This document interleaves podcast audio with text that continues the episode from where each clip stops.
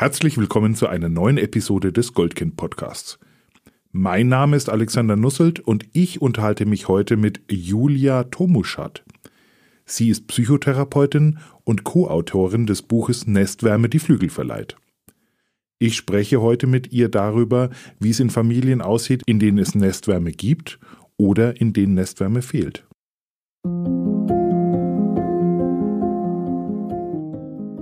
Das Zusammenleben ist nicht immer einfach. Besonders in Familien kann es immer wieder einmal schwierig werden. Das ist auch ganz normal.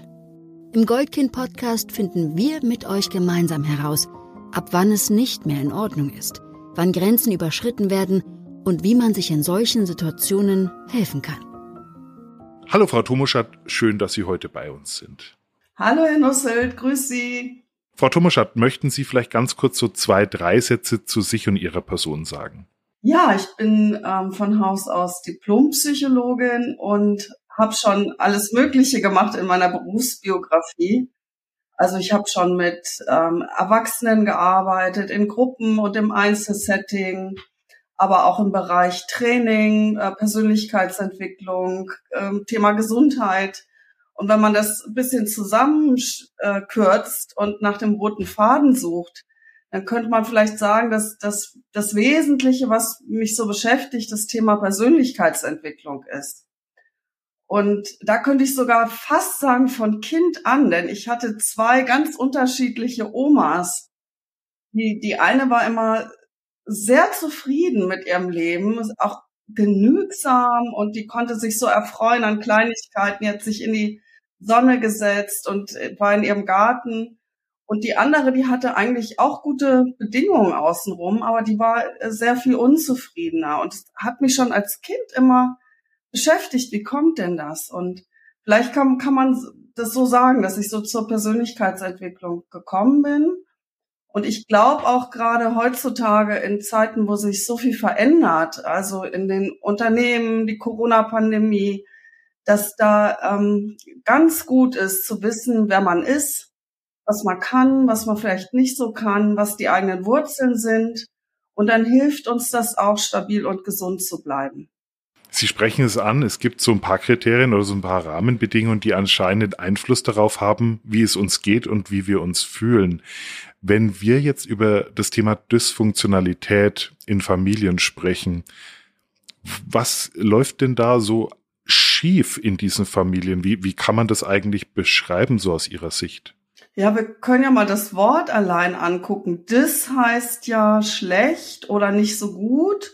Und funktional bedeutet, dass man Funktionen ausfüllt. Und das heißt, in dysfunktionalen Familien ähm, werden die Funktionen, die eine Familie eigentlich hat, ähm, nicht, nicht gut oder nicht ausreichend wahrgenommen. Und jetzt können wir uns natürlich überlegen, was sind denn das für Funktionen? Und ich habe drüber nachgedacht und gedacht, im Wesentlichen sollte ja eine Familie für Kinder einen Schutz- und Entwicklungsraum herstellen. Und zu diesem Schutz- und Entwicklungsraum gehört auch, dass die Bedürfnisse erfüllt werden und dass eine Familie ähm, für das materielle und körperliche Wohl sorgt, also für Behausung, für Essen, für Nahrung, dann aber auch für eine Sicherheit. Kinder haben Sicherheitsbedürfnisse, wir alle haben Sicherheitsbedürfnisse, dass da eine Struktur ist, dass mir zu Hause nichts Böses passiert. Dann, dass ich einen Platz habe, ne? dass ich irgendwo zugehöre, dass ich weiß, ich kann nach Hause kommen und da, da ist mein Platz und da kann ich mich gut fühlen. Und dann kommt noch vielleicht dazu, dass ich mich auch anerkannt fühlen möchte. Also, dass, dass ich mich gewertschätzt fühlen möchte. Und wenn all diese Bedürfnisse jetzt vielleicht nicht immer 100 Prozent, aber wenn die erfüllt sind, könnte man vielleicht sagen, dass eine Familie funktional ist. Ja, eine, eine dysfunktionale Familie ähm, kann dem nicht so nachkommen, weil zum Beispiel die Eltern psychisch krank sind oder ähm, alkoholabhängig sind oder weil sie selber ein Päckchen zu tragen haben, was, was sie dann in der Familie ausagieren. Und dann kann man sich schon vorstellen, wenn wesentliche Bedürfnisse nicht erfüllt sind, dann geht es den Kindern schlecht. Kann man jetzt vielleicht auch davon ausgehen, dass Eltern, die das selbst nie erfahren haben, auch als Kinder vielleicht, oder vielleicht auch in der aktuellen Situation, in der sie sich befinden am Arbeitsplatz und es dort nicht erfahren, dass die das dann zu Hause auch wieder auf ihre Kinder umlegen? Ja, also das, das wäre eigentlich sogar ähm, ganz häufig der Fall. Also das, was wir selbst erfahren haben, geben wir mit weiter. Ein bisschen vereinfacht könnte man sagen. Wir, wenn wir selber Kinder sind, dann lernen wir in einer Doppelstruktur. Also ich mache mal ein Beispiel. Wenn ich als Kind geschimpft werde, dann lerne ich einerseits, wie schlimm das ist, da beschämt zu werden und geschimpft zu werden. Und andererseits erlerne ich in Anführungszeichen die Kunst des Schimpfens. Also ich, ich lerne beides. Die Eltern sind ja auch mein Vorbild. Die sind einerseits Bezugspersonen und andererseits sind sie mein Vorbild. Und dann kann passieren, dass ähm, ich mich selber wiederfinde als Vater oder Mutter und plötzlich die gleichen Worte herausbrülle wie damals meine Mutter oder mein Vater, selbst wenn ich genau weiß, das war für mich als Kind schlimm. Und das passiert ganz besonders dann, wenn wir unter Druck sind. Also wenn wir schlechte Rahmenbedingungen haben, wenn wir, wenn wir selber Stress haben, dann fallen wir oft auf diese ähm, schlechteren Muster zurück. Die Frage, die ich mir gerade so gestellt habe, ist denn zum Beispiel, wenn Sie sprechen es gerade an, ist denn Schimpfen per se ein Problem? Also ich denke, es kommt sehr auf das Ausmaß an. Wenn der Vater oder die Mutter ab und zu mal schimpft, ist das kein Problem. Aber wenn das so ein, so ein Dauerschimpfen wird und auch ein sehr bösartiges Schimpfen, wo die Kinder als Person in Frage gestellt werden, ja, du, du bist dumm, du bist doof, du ähm, bist nur eine Belastung, am liebsten hätten wir dich gar nicht gekriegt. Sowas kriegen Kinder ja manchmal zu hören.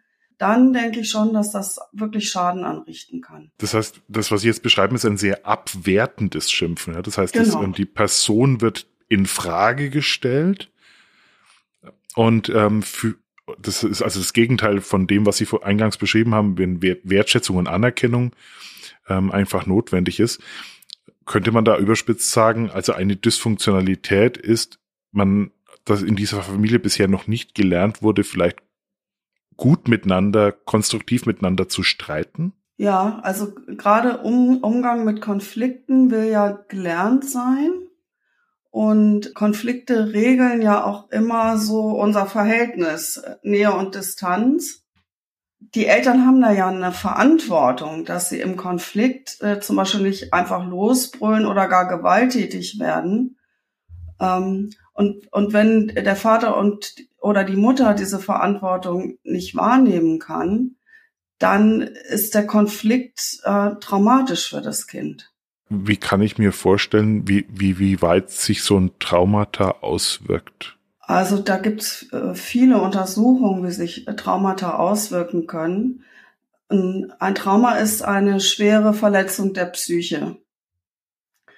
Das heißt, dieses Erlebnis, was ich da habe, ähm, dieses Trauma, das zeichnet sich dadurch aus, dass etwas, was ich erlebe, bei Weitem meine Bewältigungsfähigkeiten übersteigt.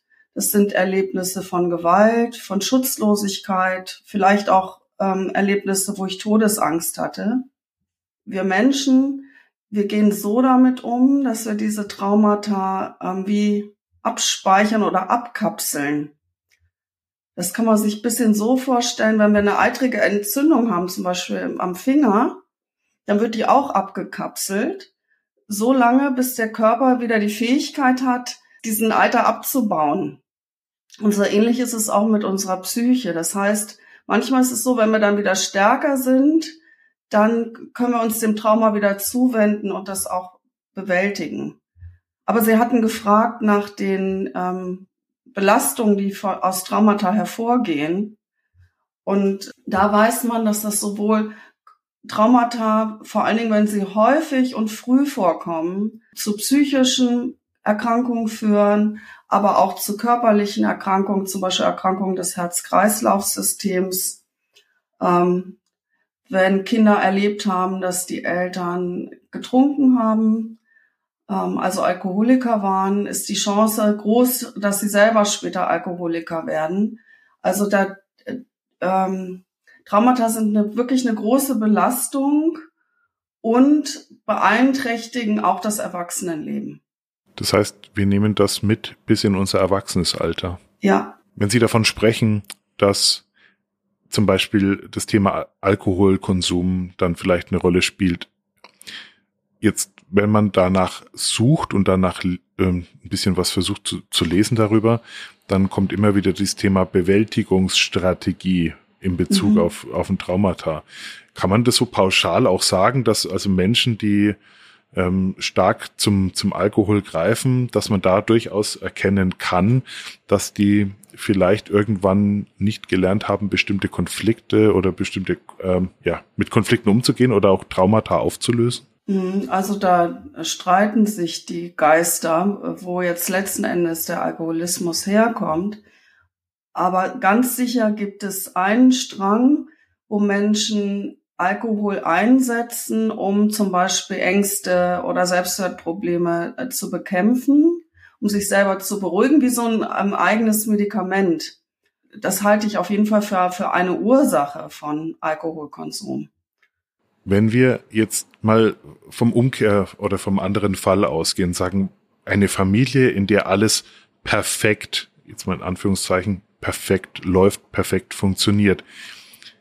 Wie würden Sie das beschreiben oder wie, wie lässt sich das beschreiben? Wie, wie funktioniert so eine Familie, wo man sagt, da ist das wirklich gut gelöst? Bin ich sehr froh, dass Sie mich das fragen, weil äh, in, in einer Familie, wo das gut gelöst ist, werden vor allen Dingen zwei kindliche Bedürfnisse wahrgenommen und auch befriedigt, nämlich das ist das Bedürfnis nach Zugehörigkeit, nach Wärme und Fürsorge, nach Nestwärme und das Bedürfnis nach Autonomie, also nach eigenständig sein, selber was können, hinausgehen in die Welt. Und im, im Laufe der Kindheit, im Laufe unserer Entwicklung steht zunächst im Vordergrund das Bedürfnis nach Nestwärme. Also ein Baby muss ja versorgt werden, getragen werden, gekuschelt werden, wenn es schreit, hochgehoben werden. Und, und je erwachsener die Kinder werden, desto mehr tritt das Bedürfnis nach Autonomie, nach selbermachen in den Vordergrund.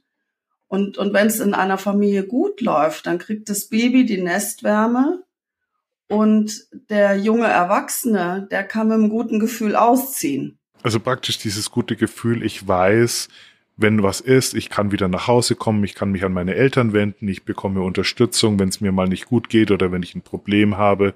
Wir können offen über Themen sprechen. Und ich kann aber auf der anderen Seite auch gut meine eigenen Wege gehen. Genau, auch dass ich mir das zutraue. Ne? Ich, ich werde es schon irgendwie schaffen. Und dafür braucht es natürlich äh, auch eine Ermutigung von Seiten der Eltern.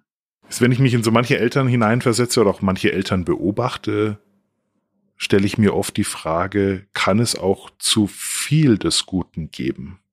Zu viel Wärme? Mhm. Ja, eigentlich ist das eine, auch eine Disbalance. Also wenn ähm, Eltern meistens aufgrund auch ihrer eigenen Geschichte so sehr diesen ähm, Nestwärmeinstinkt ausgeprägt haben.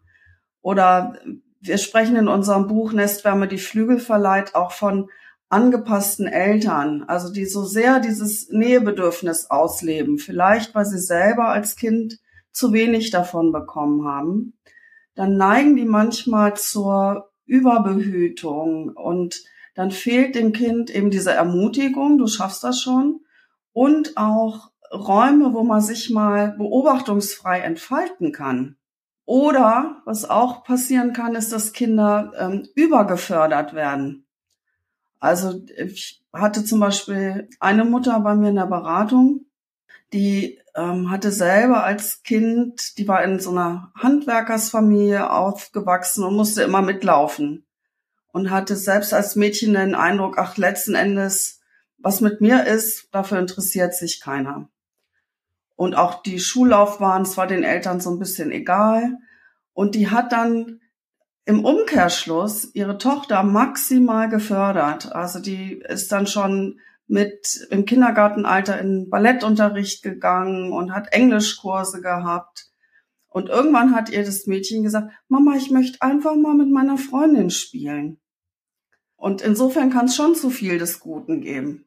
Sind es dann diese so benannten oder berühmten auch Helikoptereltern, von denen ab und zu ja, gesprochen wird? Das passt da ganz gut rein. Ne? Dieses, also wenn man jeden ähm, Winkel des, des, des Kindes beobachtet und auch viel Angst hat, wenn die ihre eigenen Wege gehen. Das heißt, was Sie jetzt beschrieben haben, ist im Endeffekt ein, ein Resultat daraus, dass man als Kind vielleicht bestimmte Bedürfnisse nicht erfüllt bekommen hat und projiziert das jetzt auf die Erziehung der eigenen Kinder mit einer gleichzeitigen Über Übersteigerung und also wenn ich jetzt mal beide Extreme mir anschaue, also Kinder, die überhaupt keine Nestwärme bekommen haben und Kinder, die vielleicht bei Helikoptereltern aufgewachsen sind. Wie äußert sich das dann im, im Erwachsenenalter dann später? Das geht nicht mehr, nicht, nicht ohne weiteres eins zu eins kann man das nicht so sagen. Ähm, ich möchte voranschicken, dass es besser ist, wenn man die Nestwärme bekommen hat. Dass das Helikoptern äh, weniger schlimm ist, weil das erst später ähm, einsetzt, dass das belastend ist. Also wenn ein Kind schon als Baby schlecht versorgt worden ist, dann ist das schlimmer.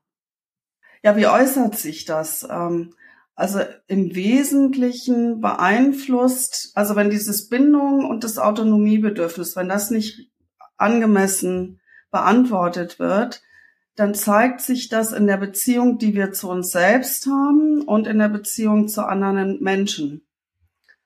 Und insbesondere in unserer Art, sich auch an andere zu binden. Und wir Menschen sind ja soziale Wesen. Das heißt, um glücklich zu sein, ähm, wäre es schön, wenn wir ein eigenes soziales Netz hätten. Und wurde ich jetzt zum Beispiel von meinen Eltern überbehütet und traue mir nichts zu, dann bin ich vielleicht ängstlich mit anderen Menschen.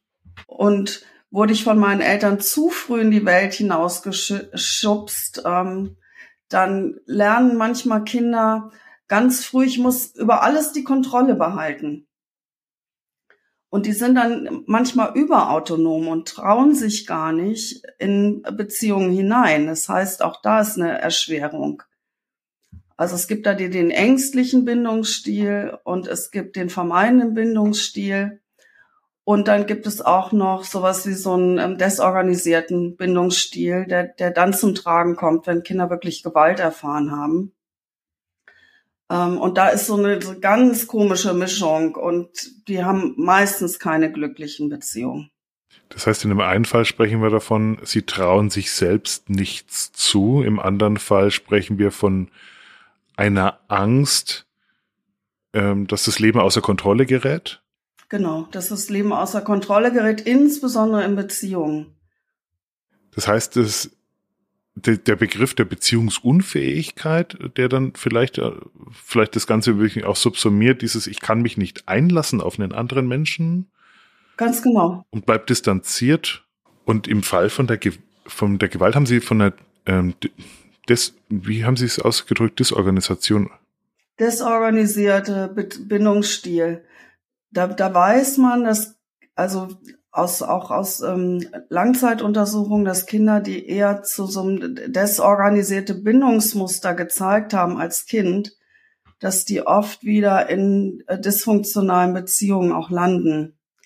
Also manchmal in Gewaltbeziehungen zum Beispiel. Weil die mit ihrem gewalttätigen Elternteil erfahren haben, sie sind ja abhängig von dem gewalttätigen Elternteil. Und äh, sehr vereinfacht äh, gesprochen lernen sie, ähm, wenn jemand gewalttätig ist, ist das, ist das mein, derjenige, an den ich gebunden bin, den ich vielleicht sogar liebe. Und die Gefahr besteht, auch das zu wiederholen. Das heißt, da ist was, also wir, also diese Menschen assoziieren etwas damit, also diese körperliche Gewalt mit, mit Nähe und Vertrautheit und das ist das, was Liebe und Zuneigung und Zuwendung bedeutet mal so aus. Ja, und, und es ist aber nicht immer eins zu eins, das will ich hier ganz deutlich sagen. Ne? Das, ähm, das, das könnte schnell ähm, in falsches Fahrwasser geraten. Aber ich habe zum Beispiel einen Klienten, der, der misshandelt worden ist als Kind Und der gibt es jetzt nicht weiter. Der wird jetzt, ist nicht selber zum Schläger geworden, aber äh, der hat manchmal mit einer unglaublichen Wut zu tun und muss die wirklich in sich bändigen, weil er auch, auch das anscheinend äh, so ein Stück weit übernommen hat aus, aus dieser ähm, schlimmen Erfahrung. Wir haben, glaube ich, in einer der anderen Folgen auch mal über das Thema ähm, Wut und Gewalt gesprochen, was ja auch im Endeffekt, wo es keine Bewältigungsstrategie, also keine andere erlernte Bewältigungsstrategie für den mhm. Umgang mit, mit Wut ja. und Ärger gibt. Wenn wir uns anschauen mit den Problemen aus solchen Familienstrukturen, wenn wir so aufwachsen, später im, wir hören auch oft, im Kindesalter ist es unheimlich schwierig bis unmöglich, sich damit überhaupt auseinanderzusetzen, beziehungsweise als Kind überhaupt wirklich zu registrieren, was passiert hier eigentlich mit mir. Es mag vielleicht im Laufe der Jahre, so haben wir es zum Beispiel im Kinderhaus jetzt auch gehört, ähm, Kinder verstehen zwar schon, was sie wollen oder was sie vielleicht auch nicht mehr wollen, nicht mehr nach Hause gehen. Jetzt aber später im, im werdenden Erwachsenenalter, was sind denn da so vielleicht die Auslöser, Woran kann ich denn selbst merken, dass vielleicht bei mir was schiefgegangen ist oder nicht stimmt? Ja, ein Kriterium haben wir schon ähm, gehabt, nämlich dass ich merke, ich kann nicht so gut Beziehungen führen oder Beziehungen machen mir Angst, Beziehungen muss ich abbrechen, weil es mir dann eng wird. Mhm. Aber es gibt natürlich auch noch andere Kriterien. Es kommt immer ein bisschen drauf an, was ich gelernt habe in der Kindheit. Also wenn ich zum Beispiel gelernt habe über meine Eltern, ähm, ich bin nicht gut genug, könnte sein, dass ich überkompensiere im Erwachsenenalter und, und mich bemühe, alles perfekt zu machen. Und in dieser, diesem Drang, alles perfekt zu machen, mich auch überfordere, äh, was bis zum Burnout gehen kann. Also ich, eigentlich muss man da kann man das auch nicht eins zu eins sagen, sondern man muss nachforschen, ob, ob die Probleme, die sich mir zeigen im Erwachsenenalter, ob es da Wurzeln gibt in der Kindheit. Sie haben das Thema Beziehungsführung angesprochen. Sie haben, also wenn ich feststelle, dass ich unfähig bin, Beziehungen zu führen, weil ich vielleicht viele Beziehungen nacheinander habe, weil Beziehungen immer wieder in die Brüche gehen, stellen Menschen grundsätzlich auch ihren eigenen Beitrag in Frage? Oder gibt es auch die Menschen, die sagen, es liegt nicht an mir, es liegt definitiv an der anderen Person? Ja, also zu sagen, es liegt nicht an mir, äh, sondern es liegt an der anderen Person, ist ja eine Schutzreaktion. Oder man könnte auch sagen, eine Projektion. Also ich, ich, ähm, alle Unfähigkeit liegt in dir begründet. Und das hat den Vorteil, dass ich mich dann nicht mit mir selbst beschäftigen muss. Und, und gesund wäre zu schauen, äh, sich da aus diesem Muster mal einen Moment rauszunehmen und mit dem erwachsenen, vernünftig denkenden Verstand ähm, mal zu überlegen, okay, wir haben jetzt, wir sind, haben hier eine knuddelmuddelige Beziehung und welche Anteile habe ich und welche gehören wirklich zu dir? Also man sollte auch nicht sich alle Schuhe anziehen. Ähm, ja, und da die Bereitschaft äh, zur Selbstreflexion aber auf jeden Fall haben. Und man kann eigentlich immer davon ausgehen, dass man ja auch selber ein bisschen was dazu beiträgt. Ist das vielleicht auch eine Grundvoraussetzung, um überhaupt in, in Therapie oder in, in, in Beratung zu gehen? Ich glaube, das, das ist das Allerwichtigste, ne? die Bereitschaft, ähm, zur Selbstreflexion oder die Bereitschaft, sich mit sich selber zu beschäftigen. Das ist das Eingangstor. Und äh, vorher weiß man ja, wenn das nicht da ist, dann ist es auch schwierig mit der Therapie. Also der Steve DeShazer von der Kurzzeittherapie, der hat sich damit ja beschäftigt. Ähm, der hat da verschiedene Typen äh, untersucht und er hat gesagt, es gibt die Gäste, die eigentlich gar nicht wissen, warum bin ich jetzt hier gelandet. Vielleicht hat die äh, Ehefrau oder Ehepartner einen hingeschleppt. Dann gibt es die, von denen Sie eben gesprochen haben, die sagen, ja, ja, da ist ein Problem, aber es hat nichts mit mir zu tun, das liegt an den anderen. Und eigentlich erst dann äh, sind die, sind diejenigen, die mh, hm, gut in die Therapie oder in den Beratungsprozess münden, die sagen, ja, äh, ganz ehrlich, ich habe da auch einen Beitrag. Jetzt, wenn wir heute davon sprechen, für das Thema Therapie und Behandlungsplätze, sprechen wir natürlich auch davon, dass es unheimlich lange Wartezeiten gibt. Das heißt, die Nachfrage scheint gerade in den letzten Jahren unheimlich stark angestiegen zu sein. Ich erinnere mich, glaube ich, vor zehn Jahren war die Situation auch schon sehr angespannt. Was hat sich denn aus Ihrer Sicht hier geändert? Sind die Menschen reflektierter geworden und haben festgestellt, ich muss an mir arbeiten? Oder was ist so auch Ihre Erfahrung aus, dem, aus der täglichen Arbeit, was, was da passiert sein könnte? Ich könnte mir vorstellen, dass wirklich das Bewusstsein dafür ähm, und auch der Wunsch danach, ähm, wirklich glücklich und ausgeglichen zu sein, dass das sich in den letzten Jahren verstärkt hat durch die auch durch die Gesundheitsbewegung, ähm, auch durch die Aufklärung, äh, durch solche Podcasts wie heute, dass die Leute einfach ein größeres Bewusstsein haben und nicht nur die Leute selbst, sondern auch äh, die Begleiter und Begleiterinnen, also die, die Ärzte, die Erzieherinnen im Kindergarten, Lehrer und Lehrerinnen, also Menschen, die einem begegnen, die, die auch aufmerksamer sind und sagen, du, da guck doch mal danach. Ähm, da läuft was nicht ganz rund. Wenn ich jetzt selbst bei mir feststelle, da ist was im Argen und ich schleppe das vielleicht schon seit Jahren, wenn nicht sogar seit Jahrzehnten mit mir herum. Ich gründe eine eigene Familie, möchte eigene Kinder haben und ich bin mir nicht ganz sicher, was wäre denn aus Ihrer Sicht ein erster Schritt, den ich unternehmen kann? Also ich glaube, der, der erste Schritt ist, was man auch durchaus einfach mal selbst machen kann, ist, dass man selbst reflektiert, also sich neben sich selbst stellt und, und wie so eine Bilanz zieht. Bin ich zufrieden mit meinem Leben? Bin ich zufrieden mit der Beziehungsqualität, die ich lebe? Und die, die Bereitschaft mitbringt, da überhaupt erstmal hinzugucken. Also man könnte sagen, im ersten Schritt Identifikation.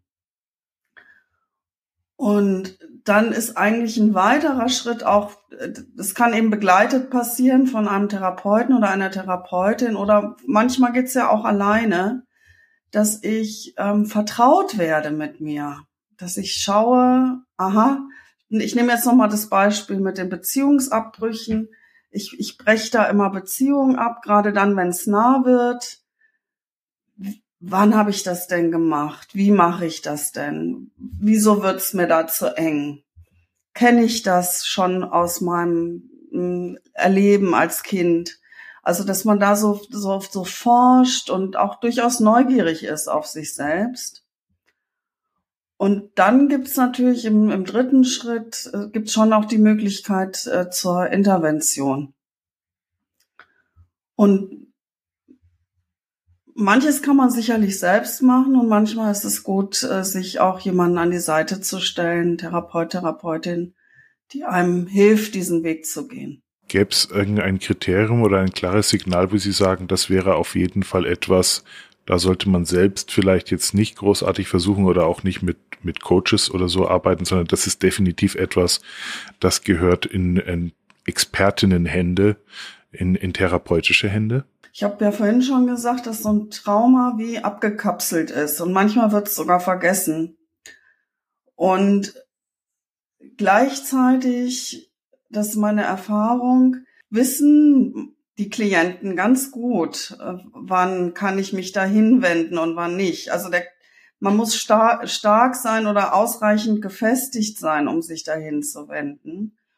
Und immer, wenn mich so ein mulmiges Gefühl beschleicht, wenn ich denke, oh nee, lieber nicht, dann würde ich diesen Schutzmechanismus, den die Psyche da auch bietet, ganz, ganz ähm, ernst nehmen und mich auch danach halten. Das heißt, dort den Weg weiterzugehen und genau hinzuschauen, was passiert dort eigentlich. Ja, äh, hinzuschauen oder auch wenn ich denke, nee, da gucke ich lieber weg, ruhig lieber wegzugucken. Also nicht auf, also nicht mit der Brechstange an so ein Trauma rangehen. Äh, das halte ich für gar nicht gut. Was könnte da schlimmstenfalls passieren? Ja, was passieren kann, ist, dass man, dass man plötzlich geflutet wird von Erinnerungen, ähm, dass man destabilisiert wird und vielleicht im normalen Leben gar nicht mehr so gut zurechtkommt. Und da ist halt wesentlich, dass man da jemanden an seiner Seite hat, ähm, an dem man sich dann auch wenden kann. Wenn ich jetzt selbst in meinem näheren Bekanntenkreis oder in meinem Umfeld auf Menschen treffe, bei denen ich sofort spüre, dass in, in bestimmten Gesprächen, in bestimmten Situationen löst es in diesen Menschen was aus. Also auf Neudeutsch gesagt, ich scheine sie mit in den Gesprächen scheint irgendetwas zu triggern. Und wenn ich in diesen Gesprächen bin, fallen mir vielleicht nicht gleich, aber vielleicht im Laufe des Gesprächs ähm, vielleicht auch Projektionen auf. Das heißt, ich, ich, ich stelle fest, da ist irgendwas bei diesem Menschen, vielleicht ähm, aus, aus, aus irgendeiner, aus einer Vorzeit, und es scheint in dem Menschen Abwehrhaltungen zu erzeugen, es scheint ähm, Wut, ähm, Frust zu erzeugen, ähm, weil ich gerade von diesem Menschen ja angegriffen werde vielleicht sogar. Das heißt, ich, ich kann das feststellen und habe vielleicht in dem Moment auch so ganz viel zu tun, damit bei mir zu bleiben, Haltung zu bewahren und mich nicht anstecken zu lassen. Kann ich als außenstehende Person in dem Moment irgendetwas tun oder unterlassen? Mhm. Also eigentlich waren da ja zwei Dinge drin, wenn ich das richtig rausgehört habe. Nicht das eine, dass ich selber getriggert werde ähm, ne, dass ich denke, der ist aber komisch und wieso greift er mich an und so ein Blödmann vielleicht sogar. Ähm, und da lohnt es sich nachzuschauen, ähm, ist, ist das jetzt überreagiert bei mir? Ist das wirklich ein Trigger? Hat der bei mir was Altes losgetreten, der andere? Mhm. Oder die, die, die, die andere Schlaufe, die drin war, bei dem anderen geht's nicht gut und der explodiert deshalb oder der wird immer trauriger und kleiner. Das gibt's ja auch, ne? dass, dass einem das auffällt bei Menschen im Umfeld. Und da ist das Wesentliche, einfach da zu sein. Hm, Wenn es mein Freund ist, meine Freundin ist, ähm, nicht aus dem Kontakt rauszugehen, weil die jetzt äh, irgendwie komisch sind oder ähm, nicht mehr so fröhlich wie früher. Und das Zweite ist, man könnte es vielleicht ganz vorsichtig ansprechen. Und zwar ähm, in so einer Ich-Wahrnehmung. Also, dass man sagt, du, mir fällt auf, du explodierst häufiger als früher. Ne? Du hast, du schimpfst mehr mit deinen Kindern oder mir fällt auf, jetzt habe ich dich schon dreimal gefragt, ob wir was zusammen unternehmen und du sagst jedes Mal nein. Ich mache mir da Gedanken um dich. Also, dass man äh, freundschaftlich die Hand reicht, das würde ich für wichtig halten. Wir sprechen ab und zu mal in Folgen auch über das Thema Narzissmus. Und ähm, als eine, eine Persönlichkeits, als ein Persönlichkeitszug, der in Elternhäusern auch vorkommt und eine gewisse Dysfunktionalität hervorruft. Wenn ich mir das jetzt überlege, wenn ich jetzt auf vielleicht mit, mit Narzissten schon Erfahrungen gemacht habe im Leben, weil die verletzend sind, weil die vielleicht genau das sogar ganz bewusst in mir also auslösen wollen, also genau in diese ja, in diese Punkte reinstechen, wenn ich das feststelle, oder weil ich vielleicht mit einem, also von einem Narzissten aufgezogen wurde, wäre da die gleiche Lösungsstrategie, also wäre das auch eine Lösungsstrategie zu sagen, hier das Gespräch zu suchen, oder? Also, der Narzisst oder die Narzisstin ist ja im tiefsten nicht wirklich beziehungsfähig, weil sich alles um den Schutz des eigenen Selbstes dreht. Und das bedeutet, dass ich das natürlich trotzdem aussprechen kann, aber ich kann mir davon nicht unbedingt versprechen, dass das eine Auswirkung hat. Es könnte sein, dass, dass der Narzisst oder die Narzisstin dann erst recht Abwehrstrategien fährt und mich dann gleich mit abwertet. Es könnte auch sein, dass, dass die daraufhin den Kontakt abbrechen. Also die, die Chance, dass sie damit angemessen umgehen, die ist nicht sehr groß. Okay. Das heißt, wir sprechen jetzt natürlich, also vielleicht das ist ganz wichtig an der Stelle, wir sprechen jetzt natürlich schon über, über Themen, wo, wo schon sehr, sehr viel Selbstreflexion dabei ist, wo natürlich auch schon viel Selbsterkenntnis, vielleicht auch sehr viel Selbstbewusstsein, Selbstvertrauen da ist, in, in diesen Situationen mit um, umzugehen. Gibt es aus Ihrer Sicht so grundsätzlich Themen, wo wir vielleicht gerade wir, Sie haben ganz am Anfang drüber gesprochen, es gibt ja heute ganz viele Themen, die uns stressen. Ja, ob es der Arbeitsplatz ist, ob es das Weltgeschehen ist, was so um uns herum passiert, ob das die Corona-Krise ist oder, oder, oder. Wir, wir leben ja in einer Zeit, in der scheinbar nichts mehr so, so funktioniert, wie wir es bisher gewohnt waren. Was können wir alle denn vielleicht dazu beitragen, auch gegenseitig uns dabei zu unterstützen oder was, was könnten wir vielleicht auch einfach mal unterlassen, um diese Situation für uns alle besser zu machen?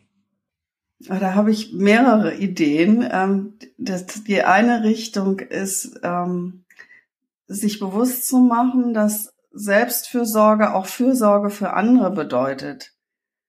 Das heißt, wenn ich ähm, etwas dafür tue, dass es mir gut geht, also ob ich zum Sport gehe oder ob ich meditiere oder mir was Gesundes zu essen koche.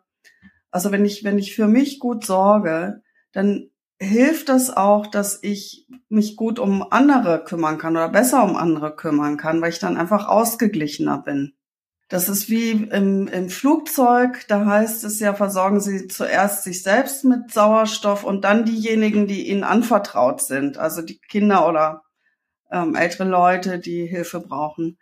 Ähm, und, und genau so muss man das wirklich sehen. Also Selbstfürsorge hilft, dass ich auch mit anderen ein netterer Mensch bin.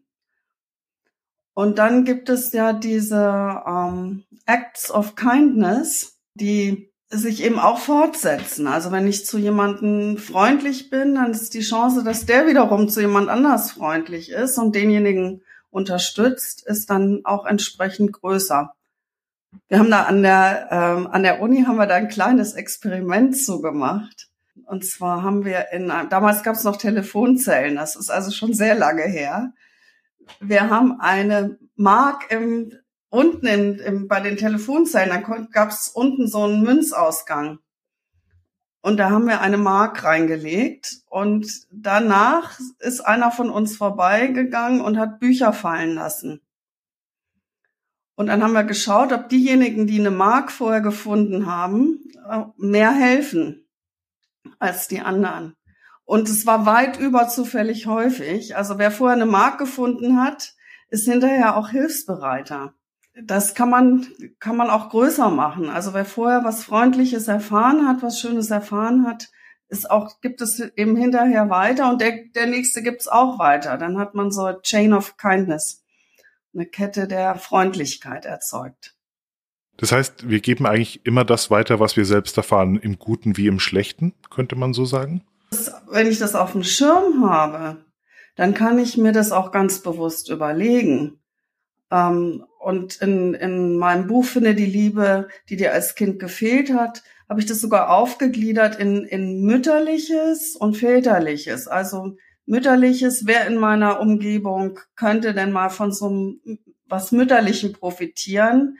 Wem könnte ich mal einen Kuchen backen oder wen könnte ich mal zum Essen einladen oder wen könnte ich mal ähm, einfach mh, mm, in den Arm nehmen?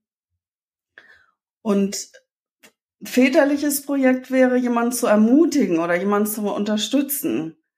Oder wenn, wenn jemand sagt, ach Gott, ich möchte unbedingt mal meine Küche streichen, die mit die Ärmel hochzukrempeln und zu sagen, okay, ich habe nächstes Wochenende Zeit, lass uns das zusammen machen. Was stimmt Sie eigentlich so zuversichtlich, dass wir es als Menschen schaffen können, uns, uns zu entwickeln, auch wenn wir das als Kind gar nicht bekommen haben, was wir bräuchten? Klienten und Klientinnen, die sich da auf den Weg machen und ähm, wirklich oft eine Heilung erfahren oder eine Entwicklung erfahren und äh, plötzlich auch eine neue Lebensqualität gewinnen oder nicht plötzlich. Meistens, das, das geht schon auch manchmal über längere Zeit. Es ist nicht immer unbedingt im Handumdrehen, aber das macht mich natürlich zuversichtlich und ich glaube auch mein Menschenbild. Also ich glaube zutiefst an die Ressourcen, die Schätze, die der Mensch auch in sich trägt. Und diese Schätze können wir auch nutzen, um uns zu heilen. Und ich finde auch, Eltern haben da auch eine Verantwortung, also die, so, so, eine, so eine Kette auch zu unterbrechen. Wenn sie selber Schlimmes erfahren haben, das eben nicht weiterzugeben. Und ich finde auch ganz viele Eltern wissen das auch, die wirklich sagen, meine Kinder sollen das mal anders haben als ich und die möchte ich eben zum Beispiel nicht beschimpfen. Und ich tue alles dafür, um da auch einen Stopp zu setzen. Und das macht mich so zuversichtlich. Gibt es noch irgendetwas, was Sie unseren Hörerinnen mit auf den Weg geben können, was aus Ihrer Sicht wichtig ist, damit es gelingt? Ja, das ist jetzt vielleicht ähm, gar nicht so leicht umzusetzen, wenn ich das sage, aber mit sich selber nicht so streng sein. Diesen einfach auch, auch wenn man sich dabei erwischt, äh, dass man Bockmist baut, ähm, zu sagen, okay, also hast du jetzt Bockmist gebaut, aber das nächste Mal wird's wieder besser. Ähm, also mit sich selber ein bisschen liebevoll auf sich selbst zu gucken. So kann man es vielleicht zusammenfassen. Frau Tomuschat, vielen herzlichen Dank für das liebevolle Gespräch. Danke auch.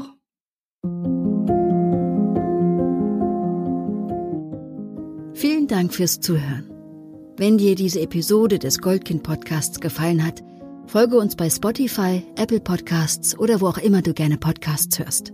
Unter goldkind-stiftung.com findest du weitere Informationen und hilfreiche Tipps und Tricks für die herausforderndsten Situationen des Zusammenlebens.